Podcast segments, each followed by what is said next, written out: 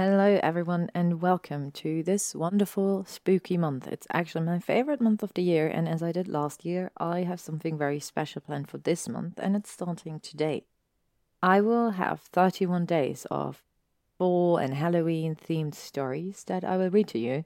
Most of them will be one shots, some will be two shots, so really short stories, and there will be various pairings Drarry, Dramione, but also some rarer pairings, some Wolfstar will be in there and I'm really, really excited to share this with you. And I really hope you stay along for the ride.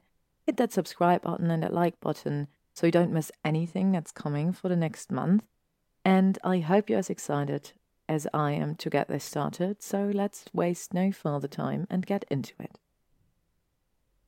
It's the Great Pumpkin Harry Potter by Peachy Peety. Summary Harry and Draco visit a pumpkin patch to await the arrival of the Great Pumpkin. Harry bypassed the rickety gate, continuing down to the hardened dirt path riddled with fallen leaves. Draco pauses to inspect the sign propped against the leering jack-o'-lantern, glowing ghostly white in the moonlight, big orange letters demarking the pumpkin patch. You need no glasses, Potter. You've missed the entrance. Harry turns around, walking backward but continuing ahead. It's not considered sneaking in if we waltz through the gate. Draco hurries to catch up. Oh, I cannot believe we're sneaking into a pumpkin patch in the middle of the night. It's my first muggle Halloween. We could be out trick-treating. Harry suppresses a smile and Draco huffs, his breath condensing in the cold night air. I wanted candy, he pouts, frowning. And I have a fabulous costume. He looks so adorably grumpy, Harry has to stuff his hand into his jeans pocket to keep from grabbing him and snogging that pout right off his handsome face. An act he's pondered at great length since eighth year commenced, in vivid detail. In the privacy of his bed curtains, locked down with silencing charms. As it is, he can't help but lean over and bump into Draco's shoulder. So why aren't you out trick-treating? I'm intrigued by this great pumpkin. Draco air quotes. Hermione has quite limited information about this strange muggle legend, which, by the way, you should know all about. You were raised by muggles. Harry shrugs. The Dursleys weren't once to celebrate Halloween. He puffs up his chest and says gruffly, A pagan holiday reserved for heathens. He chuckles. They still bought Dudley all the candy, though. But none for you. Draco scowls and sends a rock skittering to thump of a pumpkin with a swift kick. Ah! Harry clutches his chest dramatically, despite his heart tapping against his fingertips. I didn't know you cared, Malfoy. Draco gives Harry a light shove, ears pinking. I don't. I think, Harry says, you just wanted to be alone with me in a pumpkin patch in the moonlight. Draco shoves Harry harder, and Harry stumbles over his feet, laughing. The low fence is easily hopped, and Harry weaves his way through the gourds, their wide leaves dampening the legs of his jeans as he brushes past. Draco carefully picks his path beside Harry. He wrinkles his nose at the pumpkins. I don't see what's so special about these pumpkins so as to lure this pumpkin legend. Hermione insisted that the pumpkin patch be Sincere, whatever that means, and this one apparently fit the bill. Draco snorts. Honestly, Harry, this all sounds like something Mother would make up for me as a Halloween bedtime story. I mean, a benevolent pumpkin flying through the air distributing toys and candy to good little boys and girls. Harry had to admit it was suspect in retrospect, especially considering Ron, Pansy, and Theo, purebloods all, had supported Hermione's story with the head nods and encouraging smiles. Up ahead, Harry spots a clearing glowing dimly. He points, There! He approaches and pauses, staring. An area had been cleared of pumpkins and foliage and outlined in candles hovering low around the perimeter. A plush blanket had been laid down and pillows were strewn in suggestive piles. A basket tied with a big purple ribbon emblazoned with the Hogwarts crest sits protected in a stasis spell. Harry grits his teeth, cheeks burning, and quickly scans the pumpkin patch.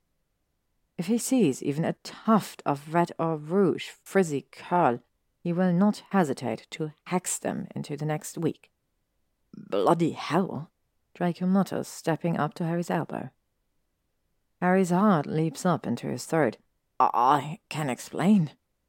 This isn't what. Draco starts. They stare at each other for a beat. Harry laughs and Draco scrubs the back of his head. You think our friends are trying to tell us something? He asks, lifting his brows. I've got something to tell them, Harry says. They can bloody well sod off. He yells into the darkness. Draco's eyes go wide. You think they're out there? Harry looks at Draco dubiously, and Draco concedes with a nod. Fair point. He grins mischievously, eyes glinting. Uh, let's fuck with them then. A thrill sips up Harry's spine. What? Oh, Harry! Draco moans loudly, and fuck if the muscle at the base of Harry's spine don't melt. You big, bumbling wizard. Hey, Harry murmurs out of the corner of his mouth. With your tousled bathead and gorgeous smile, take my hand and gaze into my soul with your glistening green orbs. Orbs? Harry smothers a snigger with a fist. Wait, you think my smile is gorgeous? Draco rolls his eyes and indicates his offered hand with the tip of his head. Take my hand, you idiot. Harry stares at Draco's offering, and suddenly he's eleven, newly magical, fresh off the boat at Hogwarts, rejecting a young blond boy with pretty grey eyes. Draco's brows knit together with the realization, the spark in his eyes dimming, already withdrawing his offer.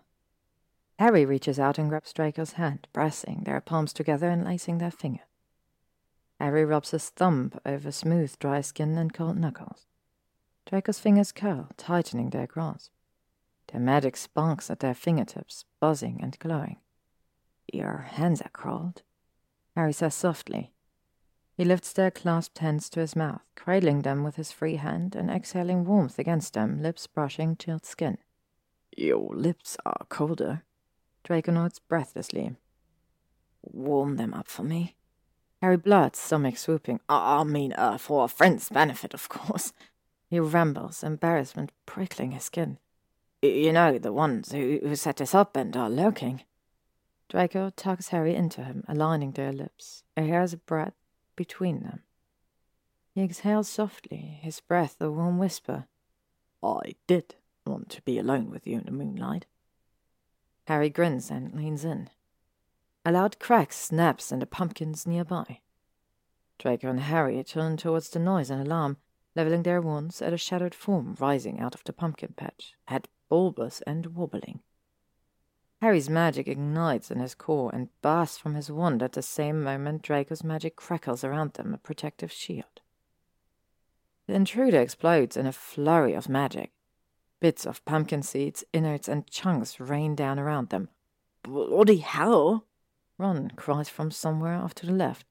Cease fire! Cease fire! Pansy yells. Harry laughs, wiping pumpkin shrapnel from his cheek and glancing down at his hand still clasped with Draco's. He lifts his gaze. Draco staring at him, eyes gleaming, chest heaving. They lunge together, lips crashing, hands clutching at hair and hips. Magic arcs between them, bright and bold and intense, nearly taking Harry out at the knees. Fuck! Harry gasps, pressing his forehead to Draco's when they part for breath. Fuck indeed! Pansy drawls, standing at the edge of the clearing with hands on hips. Ron, Hermione, and Theo approach from the darkness behind her. You killed the great pumpkin, Hermione exclaimed, surveying the pumpkin casualty with Ron. Poor pumpkin, she says sadly. Wicked. Ron grins. That was brilliant. Theo gushes. With your magic combined, the pumpkin just. He gestures an explosion with his hand. Well, Draco smirks. You've heard about the fury of a woman scorned. That's nothing compared to the fury of a Malfoy who's been cheated out of tricks treating. I don't know, Harry says, drawing Draco back into his embrace. This particular trick has got me the best treat. The end. Thank you for listening to this first wonderful story by Peachy Petey.